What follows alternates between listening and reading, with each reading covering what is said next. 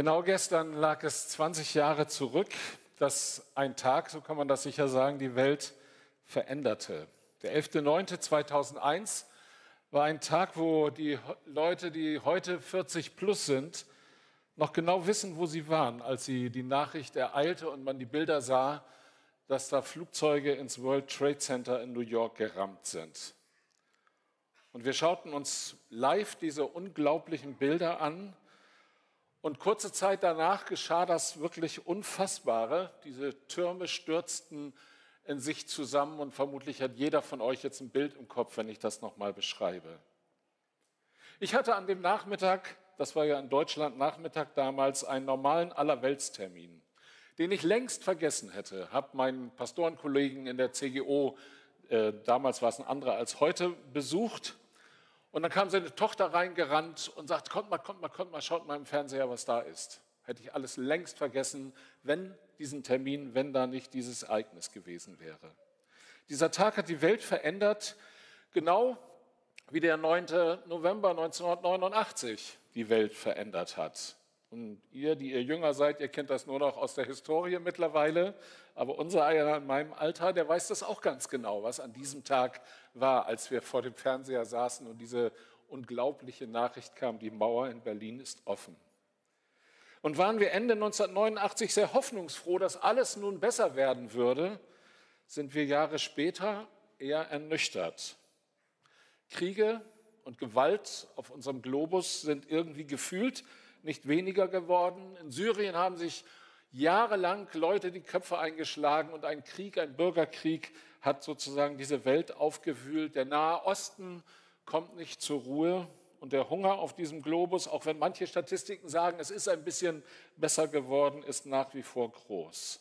Und so könnte man viele, viele Dinge dazu aufzählen. Und die Frage ist, haben wir als Christen zu solchen Zeitentwicklungen etwas zu sagen? In der Woche war ich schon wieder jetzt unterwegs und irgendwie sprach ich darüber, dass ich am Sonntag predigen muss. Und ein Freund fragte mich, was, worüber ich denn predige. Und dann sagte ich ihm, ich würde am Sonntag eine irrlehre gefährdete Predigt halten. Nämlich, dass man sich zu weit aus dem Fenster legt und irgendwelche steilen Thesen vertritt. Äh, ich habe ein Buch in meiner kleinen Privatbibliothek stehen. Das heißt, ich bin mir nicht ganz sicher, aber ich glaube, der Titel heißt Die Irrtümer der Endzeitspezialisten. Und da hat jemand, der eigentlich wohlmeint ist, gesagt, Freunde, ihr habt euch über die Jahre viel zu weit aus dem Fenster gelehnt. Kaum passierte politisch irgendwo etwas, habt ihr das alles gedeutet und die Offenbarung und die Propheten und ich weiß nicht wen alles herangezogen. Und am Ende muss man sagen, heiße Luft.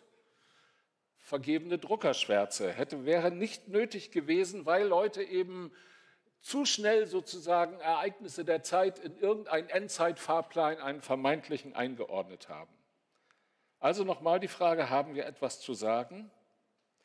Ich bin ja mal ein Freund davon, dann in die Bibel zu schauen und sagen, gibt es denn irgend so etwas wie Zeitanalyse in der Bibel? Zwar vor dem Hintergrund der damaligen Zeit, aber haben wir sozusagen einen Auftrag, an dieser Stelle möglicherweise unsere Zeit auch zu analysieren? Und wenn man in die Bibel schaut, dann entdeckt man das durchgängig bei den alttestamentlichen Propheten. Wer, wir nennen sie alttestamentliche Propheten und wer Prophetie ausschließlich für etwas hält, die die Zukunft vorhergesagt haben. Nein, das stimmt nicht. Das haben einige der Propheten auch gemacht, aber ihre Hauptaufgabe, das könnt ihr in den Büchern lesen, wenn ihr sie durchlest, ihre Hauptaufgabe war sozusagen die Gegenwart, die Zeit zu analysieren, zu sagen, was ist dran und was ist nicht dran.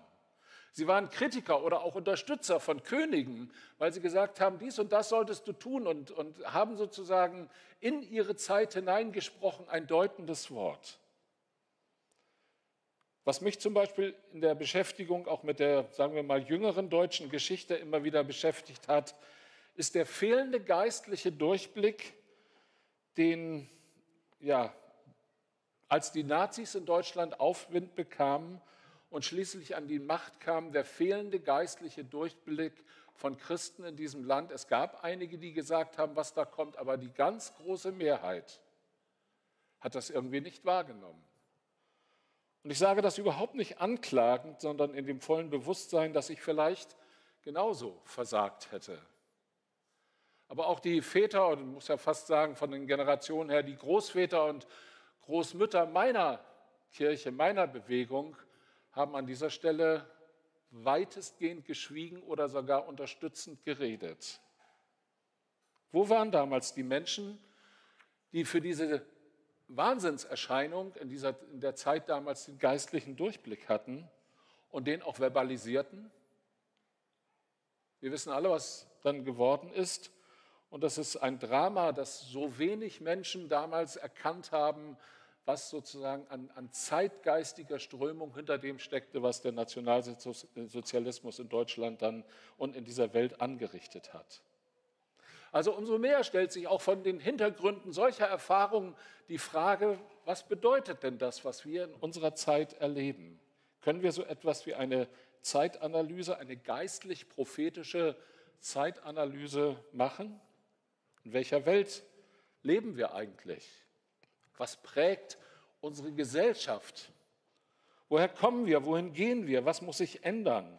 Wie können wir unsere Zeit analysieren? Nach welchen Maßstäben denn? Und nicht zuletzt auch redet Gott durch geschichtliche Ereignisse, durch eine Pandemie, in der wir leben, redet Gott dadurch? In meiner Lebenszeit, und die ist ja nicht ganz kurz, äh, hat es unglaubliche und ungeheure Vernetzungen und sozusagen einen Globalisierungsschub gegeben, den wir vielleicht heute gar nicht mehr so wahrnehmen, gerade die Jüngeren, weil wir da selbstverständlich damit leben. Globalisierung bedeutet ja so viel. Ich beschreibe jetzt einfach mal ein paar gesellschaftliche Entwicklungen der letzten Jahrzehnte. Bedeutet ja sozusagen das Zusammenwachsen der Weltbevölkerung. Ich kann mich noch gut an die Zeit erinnern, jetzt kommen die Geschichten eines alten Mannes, als wir zu Hause kein Telefon hatten. Also wohlgemerkt nicht kein Handy, sondern kein Telefon.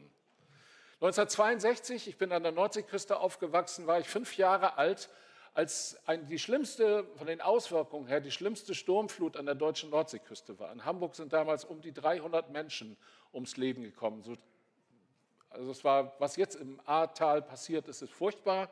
Die Sturmflut 1962 war von den äh, Opfern her noch schlimmer. Und ich kann mich erinnern, wie ich als knapp Sechsjähriger durch unseren kleinen Ort ein Herold lief der sagte, Freunde, bringt die Wertsachen, die ihr habt, in den ersten Stock eurer Häuser. Wir wissen nicht, ob ihr bald unter Wasser steht. Ich kann mich wenig erinnern an die Kindheit, aber das war so spannend für uns. Für, ich sage mal uns, weil ich habe einen Zwillingsbruder, also wir haben so die Identität ist irgendwie doppelt. Das war so spannend für uns, dass wir, ich mich bis heute daran erinnern kann, wie da Leute durch den Ort liefen und sagten, was wir zu tun hätten. Weil Radio nicht selbstverständlich war, Fernsehen hatte sowieso noch fast keiner oder nur die allerwenigsten. Ja, so war das damals. Und damals ist noch meine Lebenszeit. 1990, anderes Beispiel, war ich das erste Mal in Sambia. Wir haben ja als Mühlemer Verband dort eine Partnerkirche. Heute wird übrigens nachher die Kollekte dafür gesammelt. Äh, war ich das erste Mal in Sambia.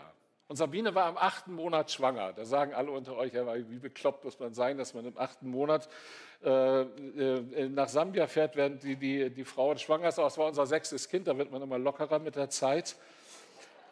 Und einige, Male, einige wenige Male haben wir für ein Schweinegeld telefoniert. Und ein paar Tage waren wir am A der Welt im Busch an einer weit abgelegenen Missionsstation. Und wenn da die Wehen eingesetzt hätten, dann hätte ich nicht mal davon gewusst. Heute würde man wahrscheinlich einen Videocall per WhatsApp machen und den Wehenschreiber zeigen und sagen, so sieht es aus bei mir. Also wir können heute von der letzten Ecke der Erde live sozusagen und in Farbe mit Video, WhatsApp-Call oder welches Programm immer ihr nutzt, sozusagen die Welt, die andere Seite der Welt in, auf unseren Bildschirm holen. Zwei unserer Kinder, das wissen viele von euch, leben ja in Westafrika äh, und Kommunikation und Videos und was die Enkel da so treiben, das ist alles völlig easy geworden. Das ist eine unglaubliche Veränderung. Die Jungen unter euch sagen, jetzt erzählt er vom Krieg da vorne so alte Stories irgendwie, aber wer mein Lebensalter hat, der hat da schon gemerkt, wie unglaublich viel sich in dieser Zeit verändert hat. Man kann sozusagen die Welt auf dem, ja, auf dem eigenen Smartphone sehen. Clemens hat das angedeutet, wir waren ja in so einem speziellen Urlaub in auf Lesbos, in Karatepe, dem Flüchtlingslager, was dem abgebrannten äh, Lager Moria sozusagen gefolgt ist, haben dort zweieinhalb Wochen mitgearbeitet als freiwillige Helfer. Und wir waren bei einem Afghanen im Zelt, oder zwei waren es, zwei Männer, weil ich so statistische Erfassung machen sollte für, für die äh, Hilfsorganisation. Die wollten wissen, wer lebt eigentlich so, wer hat das Lager vielleicht verlassen. Wir haben sie mitgekriegt, sind irgendwo Babys geboren und so weiter. Das war einer der zahlreichen Aufgaben, die man da machen konnte. Und die beiden luden uns zum Frühstück ein, afghanisches Frühstück auf den Boden setzen. Schneidersitz kriege ich gar nicht mehr so gut hin, aber irgendwie haben wir es trotzdem gemacht. Und dann sagte der eine, es war nicht so ganz leicht, weil Englisch war nicht so gut, sagen wir mal, aber auch da hilft ja die Zeit heute, ne? Google Translator, irgendwie geht das dann schon alles. Und er sagte, ich weiß nicht, ob meine Familie noch lebt in Afghanistan, weil ich habe über Wochen keinen Kontakt zu ihnen. Ja, früher hatte man gesagt, ja, wie Kontakt, das hast du sowieso nicht, wenn du. Aber heute ist es selbstverständlich, dass man jederzeit irgendwie Kontakt haben kann und er erreicht seine Familie nicht und hat Angst und sagt, leben die überhaupt noch? Früher war der Blick in den vermeintlich goldenen Westen tausende von Kilometern entfernt. Heute erlebe ich ihn von jeder Ecke dieser Welt live und in Farbe auf meinem Smartphone. Also Freunde, die Welt ist anders geworden und zwar in einem rasanten Tempel. Und dies ist nur ein Beispiel, das lässt, würden sich viele andere nennen lassen.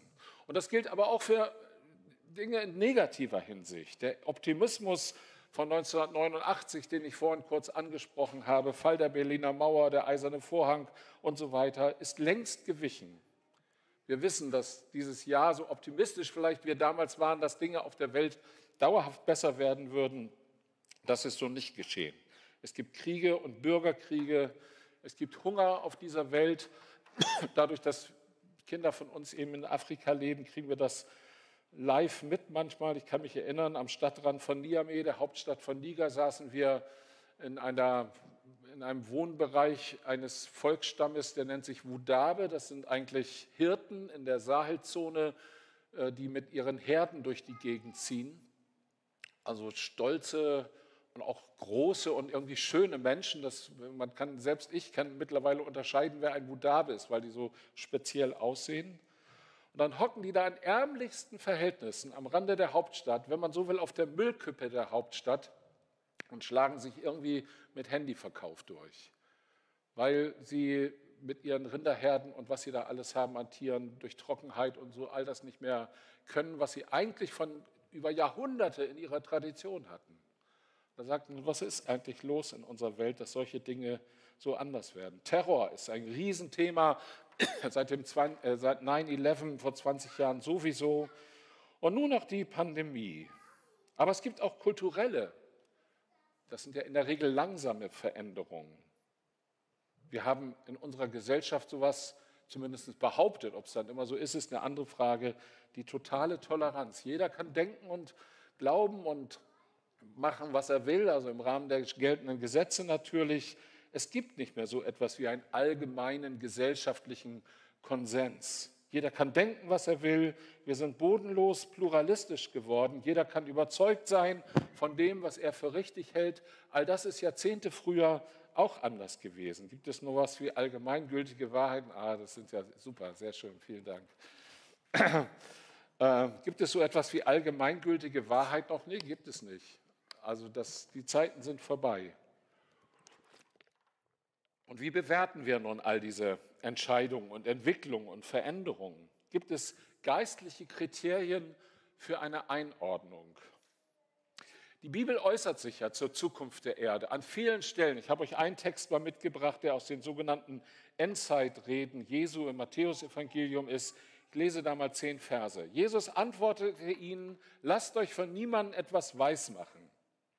Viele werden in meinem Namen auftreten und behaupten, ich bin der Christus. Und sie werden viele irre führen. Überall werden Kriege ausbrechen. Aber habt keine Angst, diese Dinge müssen geschehen, doch das Ende wird noch nicht unmittelbar darauf folgen. Völker und Königreiche werden sich den Krieg erklären. In vielen Teilen der Welt wird es Erdbeben geben und es wird zu Hungersnöten kommen. Doch all das wird erst der Anfang der Schrecken sein, die auf euch zukommen. Ihr werdet verhaftet, verfolgt und umgebracht werden. Auf der ganzen Welt wird man euch hassen, weil ihr euch zu meinem Namen bekennt. Viele werden sich von mir abwenden und einander verraten und hassen. Viele falsche Propheten werden auftreten und die Menschen täuschen. Die Gesetzlosigkeit wird immer mehr überhand nehmen und die Liebe, Liebe wird bei vielen erkalten. Doch wer bis zum Ende durchhält, wird gerettet werden. Die Botschaft vom Reich Gottes wird auf der ganzen Welt gepredigt werden, damit alle Völker sie hören und dann erst wird das Ende kommen. Uralte Text. Wir buchen das so ab unter dem Stichwort Zeichen der Zeit. Das heißt, beobachte deine Zeit, die Gegenwart, in der du lebst und bring sie im gewissen Sinne in Vergleich mit dem, was Jesus gesagt hat. Und dann wird das Ende kommen, sagt Jesus. Also da, da kann man Dinge irgendwie erkennen vorher, bei aller Vorsicht. Aber die Medaille hat wie immer zwei Seiten und die andere Seite der Medaille in diesem Fall ist ein Bild, was die Bibel mehrfach benutzt. Jesus benutzt das. Es wird an vielen Stellen benutzt, nämlich wo das Kommen Jesu beschrieben wird, wie ein Dieb in der Nacht wird das sein. Das Ende wird kommen wie ein Dieb in der Nacht und den Dieb in der Nacht erwartest du nicht. Und wenn du ihn erwartest, dann solltest du zum Psychiater gehen oder irgendwie, was weiß ich, machen, dir Sicherheitsdinge in dein Haus einbauen. Normalerweise erwarten wir ihn nicht. Wir schlafen ruhig, wir sind entspannt dabei. Also, und Jesus sagt, so wird das sein. Das Ende wird mit einem Mal da sein, unerwartet, nicht planbar. Also beides ist da, die Zeichen der Zeit und umgekehrt dieser Dieb in der Nacht.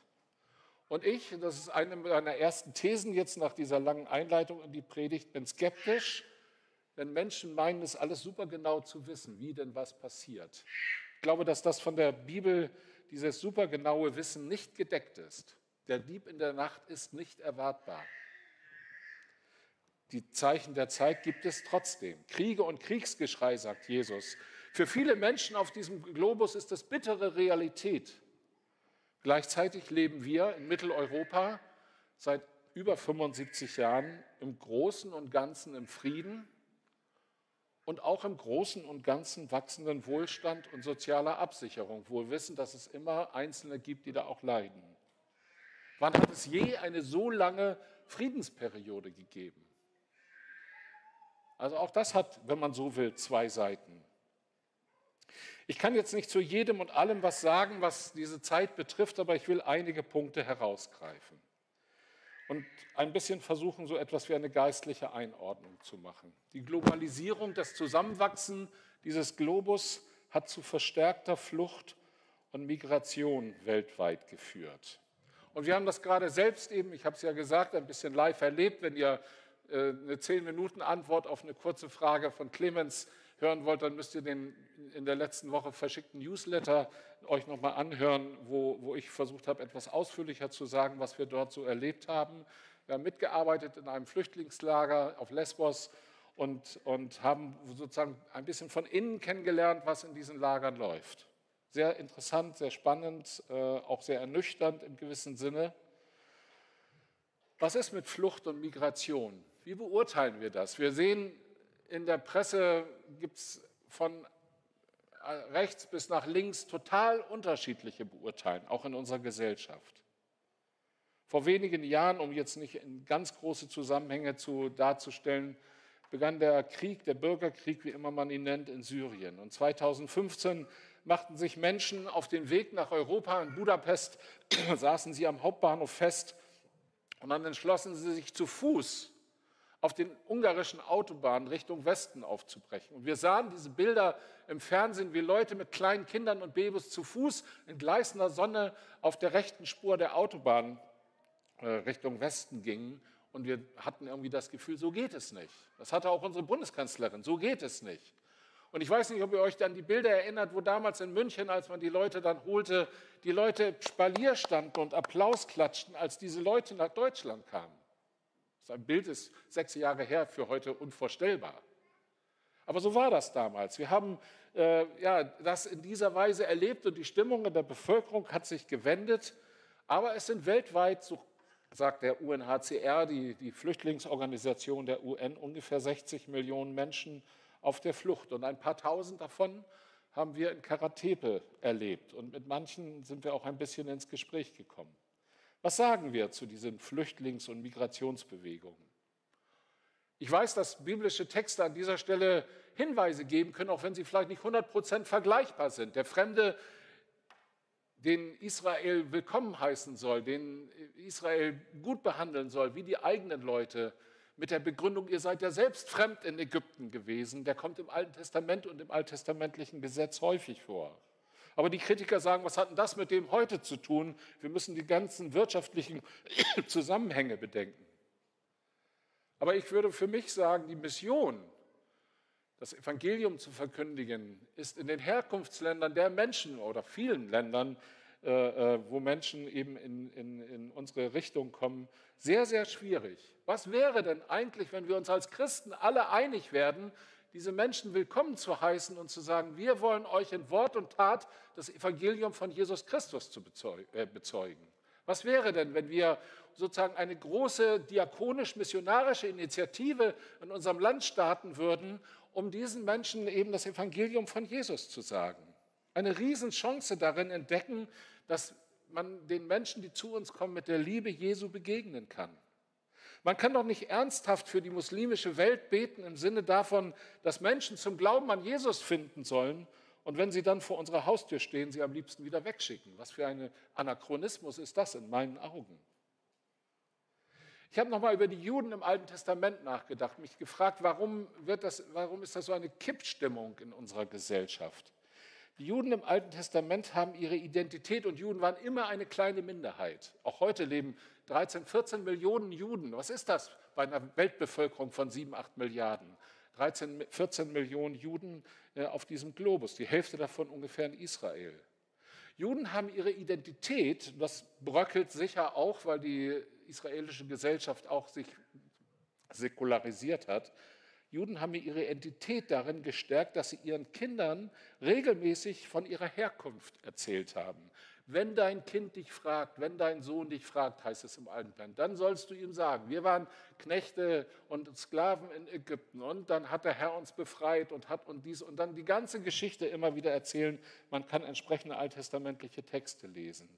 Also sie haben ihren Kindern regelmäßig von ihrer Herkunft erzählt, von der Schöpfung, von dem Exodus, von der Geschichte Gottes mit ihnen. Feste zum Beispiel haben hier eine ganz große Bedeutung. Also die, der jüdische Festkalender markiert sozusagen die Geschichte Gottes mit diesem Volk. Geh mal auf die Fußgängerzone und frag, was Pfingsten war. Kein Mensch weiß das. Und hier und heute bedeutet das, würde ich sagen, ohne eine starke geistliche Identität fühlen wir uns vom Fremden bedroht in diesem Land. Mit einer starken eigenen geistlichen Identität können wir einen Fremden willkommen heißen, weil ich weiß, wohin ich gehöre und was ich glaube und was mir der Glaube an Gott bedeutet. Für die Familien bedeutet das, wir müssen zurückkommen zu unseren Kindern die Geschichten des Glaubens zu erzählen. Viele von euch tun das sicher, aber in der Gesellschaft ist da insgesamt viel Luft nach oben. Wer wir sind, woher wir kommen, nach welchen Werten wir leben, was wir glauben, was uns unverzichtbar wichtig ist. Wenn das in der Gesellschaft nicht so bröckeln würde, dann könnten wir auch ganz anders mit dem umgehen, wenn Fremde zu uns kommen. Überfremdung ist das Stichwort. Ich würde sagen, ein Volk wird stark, wenn es sich um die Schwachen kümmert und reich, wenn es für die Armen sorgt. Das gehört auch mit zur eigenen Identität.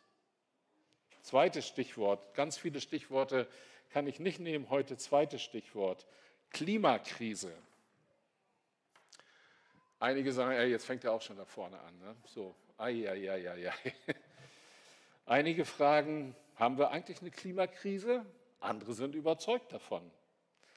Und mir geht es so, ich sage, es war so eine Einordnung und jetzt kommt der Teil der Predigt, wo ihr sagen könnt, na, was haltet ihr davon?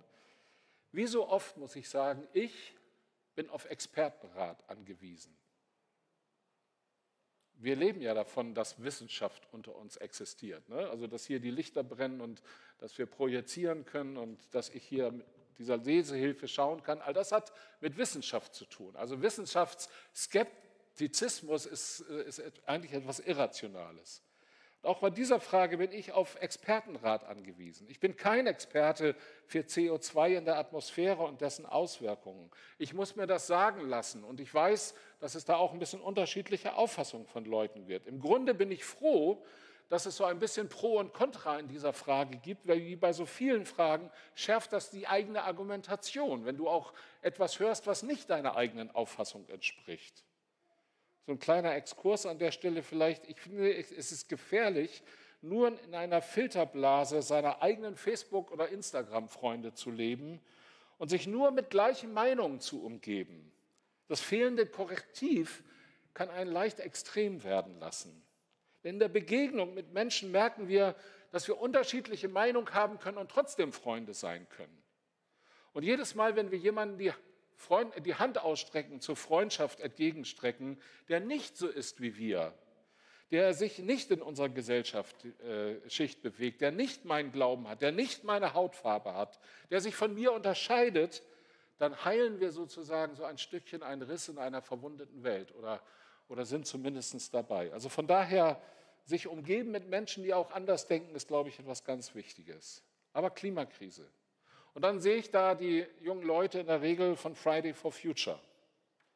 Und da gibt es ganz unterschiedliche Reaktionen darauf. Ihr kennt das alles. Ne? Die einen sagen, geht mal lieber zur Schule, damit ihr lernt, wie man richtig schreibt und solche Sachen.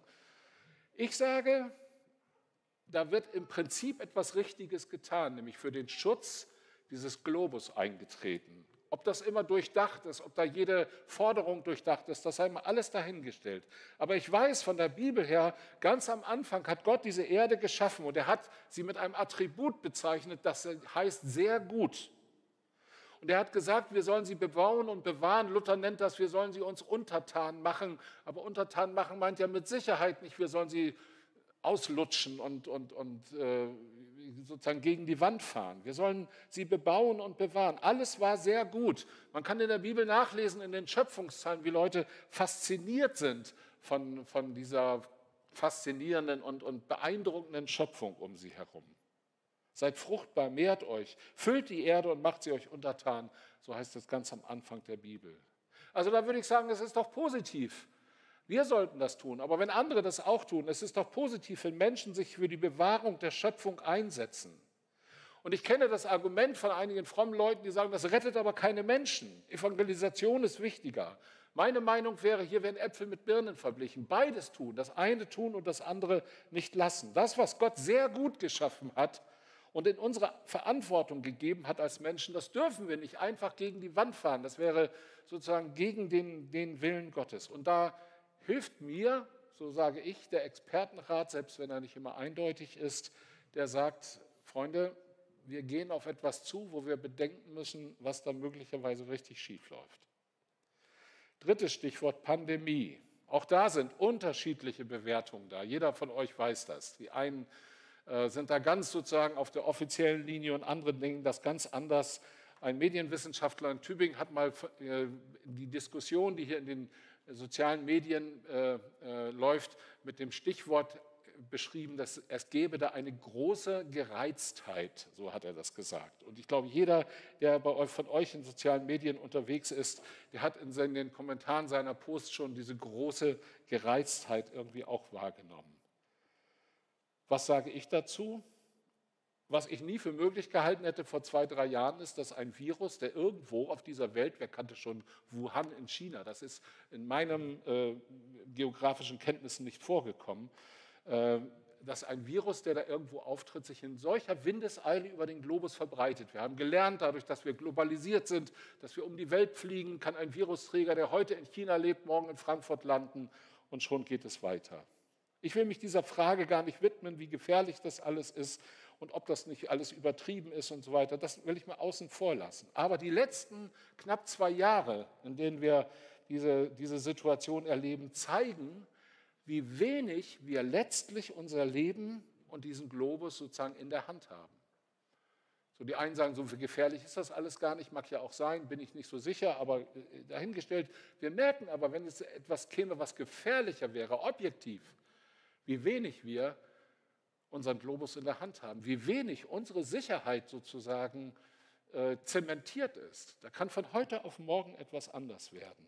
Die Lehre für uns als westliche Menschen ist doch, ja, wir müssen unser Leben dem anvertraut, der alles in seiner Hand hält.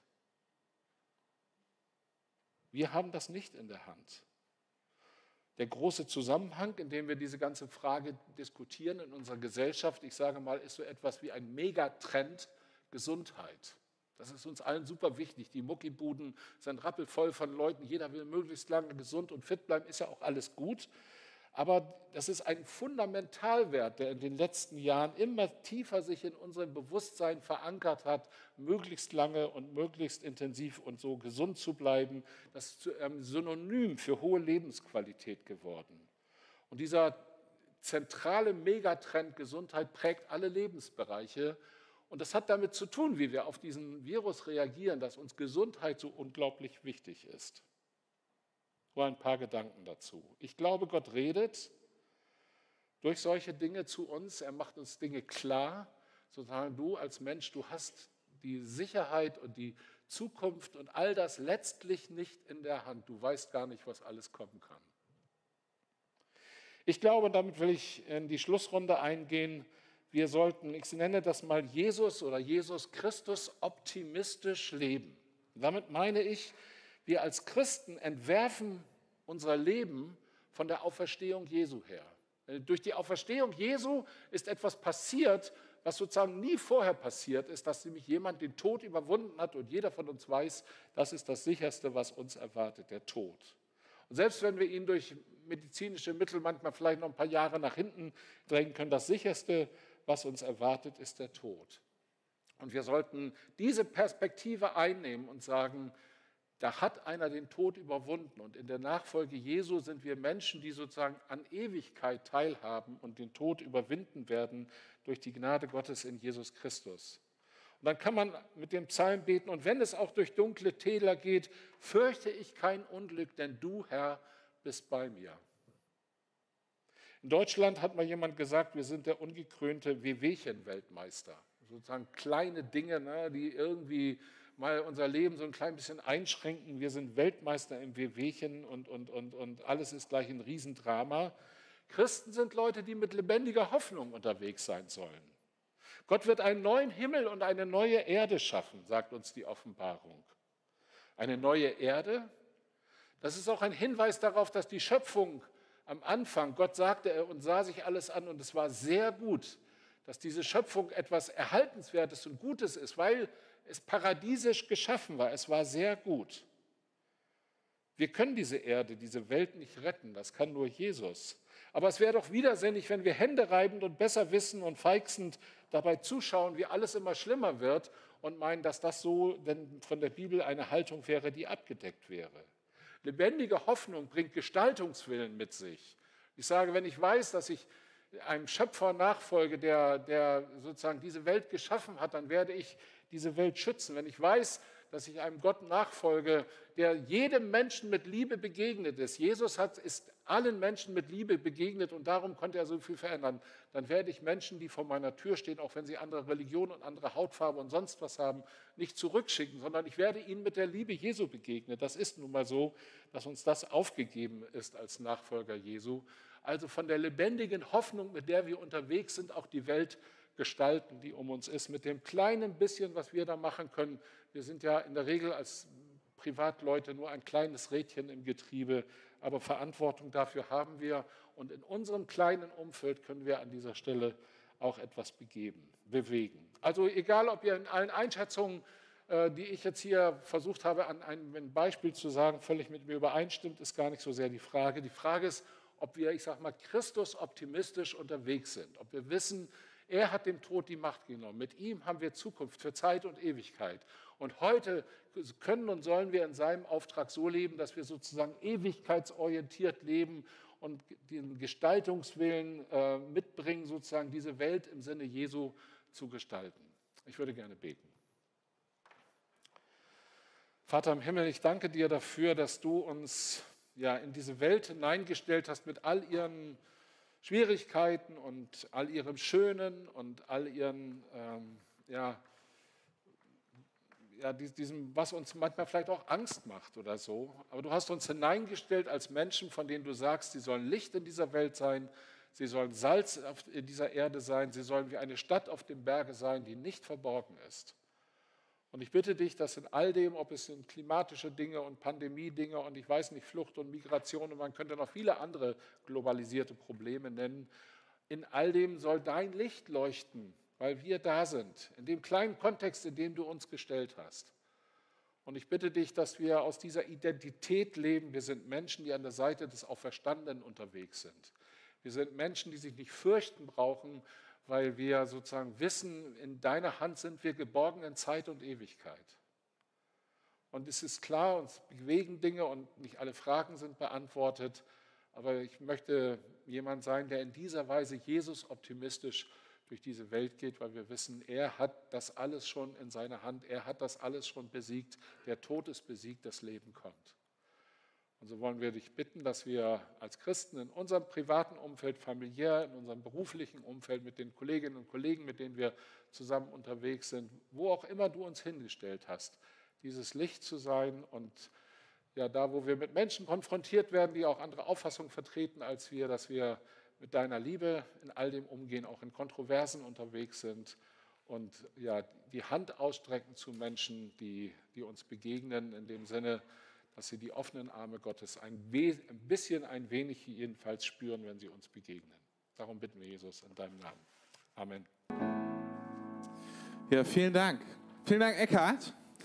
Äh, es gab ein paar Rückfragen an dich und ähm, Du hast ja quasi so über die Einleitung und dem, wie die Geschichte der Welt und wie die Welt sich generell viel verändert hat, kamst du im ersten Punkt auf die Frage mit den Flüchtlingen und zu sagen, wie können wir das einordnen? Und hier gab es eine Frage, die sich darauf bezieht, dass du gesagt hast, vielleicht könnte unsere Gesellschaft oder hätte es besser ausgehalten, diese ganze Flüchtlingskrise oder Flüchtlingswelle oder wie man auch immer das nennen will, wären wir wertestabiler gewesen wären oder identitätsstabiler. Und hier ist die Frage, die jemand gestellt hat, welche Geschichten erzählen wir unseren Kindern in Deutschland anstelle, oh, jetzt wurde ich hier gerade, Entschuldigung, äh, welche Geschichte erzählen wir unseren Kindern in Deutschland, anstelle die Geschichte des Evangeliums zu erzählen? Beziehungsweise, warum sind wir eigentlich eine Gesellschaft, die geistig arm ist, so wie du das beschrieben hast? Ja, also meine, meine These war ja, wenn wir uns unserer eigenen Identität gewiss werden, wir sind Menschen, die von Gott geschaffen sind, die einem, Gott mit, mit einem Gott unterwegs sind, der Absicht der Liebe und des Friedens mit uns hat. Unseren Kindern dann Geschichten erzählen, biblische Geschichten. Viele von euch machen das ja, aber das prägt ja Identität. Nicht? Also für ein Kind oder ein Jugendlicher, der heranwächst, der diese Geschichten hört und weiß, das sind sozusagen die Lebens- und Basisgeschichten unseres Lebens, unseres Glaubens. Das prägt unglaublich. Und das geht in unserer Gesellschaft dramatisch verloren. Kann man das beklagen und sagen, wir sind so ein kleiner Rest, der versucht, da die Fahne hochzuhalten. Das will ich damit gar nicht sagen. Das ist auch letztlich eine, eine, ähm, ein Appell an, an, uns zu sagen, lass uns die Geschichten, die, die Geschichten der Heiligen Schrift, die großen Zusammenhänge der Heiligen Schrift von Generation zu Generation weitergeben. Kurze Anmerkung in der ähm, Kirchenmitgliedschaftsuntersuchung, die in der evangelischen Kirche alle paar Jahre gemacht wird. Die letzte war 2014, war eine der ganz großen Errungenschaften. Da hätte ich gesagt, da hätten Sie gar nicht zigtausend Leute fragen sollen, hätten Sie nur mich fragen sollen, hätte ich Ihnen gesagt, dass das ein Problem ist. Also kleiner Scherz am Rande, ne? Ähm, äh, dass die, die, äh, die Glaubensgeschichten sozusagen in den Familien nicht mehr weitergegeben werden. Das heißt, Kinder von heute wachsen als Neuheiten auf, obwohl wir immer noch so ein bisschen christliches Abendland sind, mhm. weil das nicht gelingt. Also ja. Identität stärken durch die, das Weitererzählen, was Gott für uns getan hat. Jetzt, ich sage einfach mal ein bisschen kritisch. Für mich hört sich das so ein bisschen, ah, wie soll ich das sagen, drumherum geredet an. Äh, weil ich, wenn ich mir die Frage stelle, was können wir denn als Christen tun? Also hier sitzen, was weiß ich, wir sind jetzt 120 Leute, die sagen, Mensch, das erzähle ich jetzt meinen Kindern und Enkeln oder äh, Nichten und Neffen, aber wie verändern wir denn die Gesellschaft? Also wo, wo können wir quasi diese Geschichten erzählen oder welche Geschichten müssen erzählt werden? über die biblischen Geschichten hinaus, damit Gesellschaft fester wird. Ja, Im Kleinen veränderst du die Gesellschaft. Du bist jetzt nicht der, der ein Millionenpublikum vor sich hat, ich auch nicht und so mhm. weiter. Ne? Aber in unserem kleinen Kontext und wenn möglichst viele Leute das in ihrem kleinen Kontext tun, nicht anders war das im Alten Testament, dann verändert sich schon etwas. Und dadurch, äh, dass, dass eben viele dieses nicht mehr für richtig halten in unserer Gesellschaft und sich an der Stelle viel aufgelöst hat, haben wir dieses Problem. Also ich würde jetzt nicht sagen, wir, wir müssen, was weiß ich, also keiner von uns hat die Möglichkeit, das im ganz großen Stil zu tun, weil wir in, in unserem kleinen Kontext unterwegs sind. Aber das ist unsere Verantwortung. Wenn ich mhm. Bundeskanzler dieser Republik wäre, habe ich eine andere Verantwortung und ein, andere, ein anderes Wirkungsfeld, als wenn ich in meinem kleinen privaten Umfeld unterwegs bin. Aber das ist nicht das Problem. Ich soll es in meinem Umfeld tun. Und wenn du sagst, was können wir unseren Geschicht äh, Kindern sonst noch erzählen, das sind sicher auch die eigenen Glaubenserfahrungen und so weiter. Ne? Also was habe ich mit Gott erlebt? Was ist mir wichtig? Auch das, was ich nonverbal zum Ausdruck bringe. Dass ich zum Beispiel den Feiertag heilige, indem ich sage, das ist ein Tag, den ich Gott widme und so weiter. Also das, das, da kann ich ja sozusagen nicht nur durch fromme Sprüche kloppen irgendwas erreichen, sondern indem ich einen Lebensstil pflege, der auch eine Message rüberbringt. Alles klar. Zweites Thema war die Klimakatastrophe oder der Klimawandel. Und hier eine Frage, sollen wir als Christen in der Klimakatastrophe nicht den geistlichen Durchblick haben und Vorreiter im Klimaschutz sein, um die folgenden Generationen zu schützen? Ja, das, ich hoffe, dass ich das äh, nicht verneint habe in dem, was ich gesagt habe. Vielleicht habe ich es nicht deutlich genug gesagt. Ich meine, da wird jetzt die große Frage nicht, was geht. Eigentlich ist ein innerdeutscher Flug noch für den, den ökologischen Fußabdruck, den du hinterlässt, noch akzeptabel oder nicht. Äh, da muss man sicher, um diese Details geht es auch nicht, aber im Grundsatz, also über die muss man reden, keine Frage. Aber da gibt es vielleicht auch Pro und Contra und so weiter. Aber im Grundsatz gilt das, würde ich sagen. Christen sollen die gute Schöpfung, die Gott äh, ihnen, hinter, äh, ihnen vor die Tür gesetzt hat, sollen sie erhalten. Und da müssen wir dann sicher im Detail reden, äh, ist es gut, dass der Treibstoff, den wir in unseren Autos haben, immer teurer wird und, und, und was weiß ich nicht alles. Ne? Das sind dann Fragen der praktischen Politik, da will ich mich hier mal von der Kanzlerin raushalten. Aber die müssen auch ja, das eine Antwort nicht so finden. schnell, nicht so schnell. Wen soll ich denn in zwei Wochen wählen, um äh, genau das hier zu tun, damit man sich der Klimakatastrophe entgegenstellen kann? Wen du in zwei Wochen wählen sollst, werde ich dir jetzt hier nicht sagen. ich glaube auch, man muss heute ja sagen, dass fast alle Parteien in ihren Absichtserklärungen, in ihren Wahl, äh, äh also dem, dem, was sie 150 Seiten für, an, an, Wahlprogramm für die Bundestagswahl drin haben, äh, ganz klar der Klimaschutz eine hohe Rolle spielt. Also das ist nicht mehr nur in der äh, grünen Politik so, das ist bei den anderen Parteien auch so. Und was da dann umgesetzt werden muss und so ist, wie gesagt, das sind nicht meine Fragen, ist glaube ich auch nicht die Fragen für, für eine, eine Kanzel wie diese hier. Äh, obwohl die wichtig sind, sondern aber, dass wir als Christen sagen, ich will meinen kleinen Beitrag dazu leisten, dass die Schöpfung in dieser Welt erhalten wird und, und das auch unterstützen irgendwie, das glaube ich ist selbstverständlich. Dann habe ich noch eine letzte Frage, die mich persönlich häufig bewegt. Äh, und da geht es um das Thema Pandemie. Und äh, du sagtest das, man muss so ein bisschen aufpassen, gerade in den sozialen Medien, sich nicht irgendwie auf eine Seite oder durch die Algorithmen, keine Ahnung, immer so die gleichen Interessen nach vorne zu bekommen. YouTube ist ja im Prinzip egal, was man macht, so, das ist so, die gleichen Interessen kommen immer weiter und man vertieft sich. Jetzt äh, geht es mir so, dass ich beide Seiten häufig ganz gut verstehen kann. Also, und das liegt meistens halt daran, dass äh, es gar nicht so um das Thema geht, sondern die Menschen dahinter, die ich sehr gerne mag. Und ähm, von denen die einen sehr kritisch sind, die anderen ja sehr, wie soll ich das sagen, progressiv auch dafür sind. Äh, den, also jetzt mal in dieser ganzen Frage, sei es, was weiß ich, ob wir über Rechte sprechen, ob wir Impfen sprechen, egal wo. Jetzt sagst du, wir sollen Christus optimistisch leben. Und ich probiere das. Also tatsächlich, das ist mir wirklich zu eigen. Aber in dieser Spannung, vielleicht geht es dem einen oder anderen ja so, dass man so eine Spannung fühlt. Vielleicht auch, wenn man auf der einen Seite, ich sage mal, eher in der kritischen Seite oder in der progressiven Seite ist, dann spürt man ständig Spannung. Und wie kann ich mit diesen Spannungen umgehen? Ähm, ja, wenn vielleicht sich noch Ängste dazu mischen, die mich zu dieser einen oder anderen Seite gebracht haben. Das Letzte, was du sagst, ist ein wichtiger Satz, weil das, was mich äh, zu meiner Auffassung in einer bestimmten Frage treibt, hat den Unterbau. Und wenn ich zum Beispiel, also ich sage mal, als ganz extrem hohen Wert für mein Leben Gesundheit, solange wie es irgendwie geht, dann werde ich alles irgendwie gut finden, was mir angeblich diese Gesundheit verschafft, auch wenn es vielleicht, äh, ähm, ja, also das ist ein, ein Riesenwert. Oder wenn ich Angst habe vor bestimmten Dingen, dann werde ich irgendwie in der, in der Praxis entsprechend handeln, dass da möglichst wenig von dieser Angst irgendwie mich, mich kaputt machen kann. Wie gehe ich damit um, wenn unterschiedliche Leute oder Leute in meinem Lebensumfeld an dieser Stelle sehr unterschiedlich denken und damit auch ein gewisser Spalt drin ist? Nicht leicht, ich würde sagen, zunächst mal zuhören, zuhören, zuhören. Wenn jemand anders denkt als ich in dieser Frage, dann äh, würge ich ihn nicht nach dem ersten Halbsatz ab, den er gesagt hat, sondern sage, ich will das hören, was du sagst. Ich will verstehen, warum du so denkst, wie du denkst. Selbst wenn ich nicht deine Auffassung teile, äh, will ich sozusagen als Gesprächspartner da sein. Das meine ich jetzt nicht taktisch, sondern im ehrlichen, wahren Sinne des Wortes so. Dann will ich immer sagen, jede Kritik an meiner Auffassung die ich für richtig halte, enthält auch irgendwo einen Funken Wahrheit. Äh, also da ist, ich bin ja nicht der, der die Weisheit mit Löffeln gefressen hat in jeder Frage und meine so, so 100 Prozent ist meine Auffassung die richtigste auf dieser Welt und alles andere, was rechts und links ist, kann nicht stimmen. Also ich will an dieser Stelle offen bleiben für Kritik und mich fragen, äh, ist das, was ich tue und denke, an dieser Stelle wirklich richtig und Leute nicht platt machen mit meinen Argumenten oder so. Das gilt aber auch für die Leute, eben die, hoffentlich auch für die in Anführungsstrichen andere Seite, die anders denkt als ich. Also Menschen in Verständnis, in Liebe begegnen. Ich habe vorhin ja gesagt, wenn wir die Hand ausstrecken zu Menschen, die anders denken als ich, die anders glauben als ich, die andere Hautfarbe haben als ich, dann heilen wir so ein Stückchen ein Riss in dieser verwundeten Welt. Und das gilt auch im, im, im familiären Kontext wenn, oder Freundeskontext. Wenn Leute da anders denken als ich, dann will ich die Hand ausstrecken und sagen, lass uns trotzdem als Freunde unterwegs sein. Du siehst das anders als ich. Wir müssen irgendwie in dieser Situation klarkommen.